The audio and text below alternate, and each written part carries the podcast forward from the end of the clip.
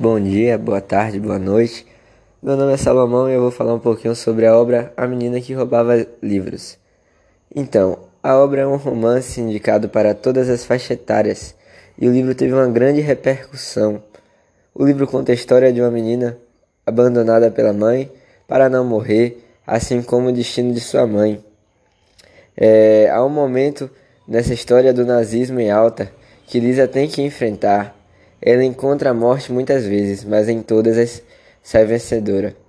O livro conta das trágicas e fortes vivências enfrentadas por Lisa, a qual tem, tem conversas com a morte que a conta sua história. Nessa trama, o que se salva, o que salva a vida de Lisa foi a paixão pelos livros, a sua sede de conhecimento e o gosto de roubar livros traziam-na satisfação pessoal e complementava sua vida pois a afastava da sua realidade que cruel que vivia.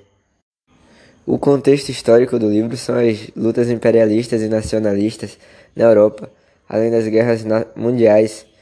Ela enfrentava e tentava ser forte em um período tenebroso de nazismo, período que ela era humilhada por seus traços e simplesmente por existir.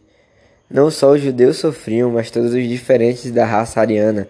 Os homossexuais eram violentamente oprimidos e censurados, pois os alemães condenavam a não reprodução. Os preconceitos e o ódio contra os judeus foram gerados há muito tempo e reforçados com teorias biológicas. Nos campos de concentração, a morte era companheira. O cheiro de sangue era um odor comum. A morte conta como ela era saciada com os sacrifícios oferecidos nos campos ocorriam trabalhos forçados, além de genocídios e humilhações. Se destacam dois campos, Mauthausen e Auschwitz. O livro mostra como a leitura, a leitura muda vidas e transforma.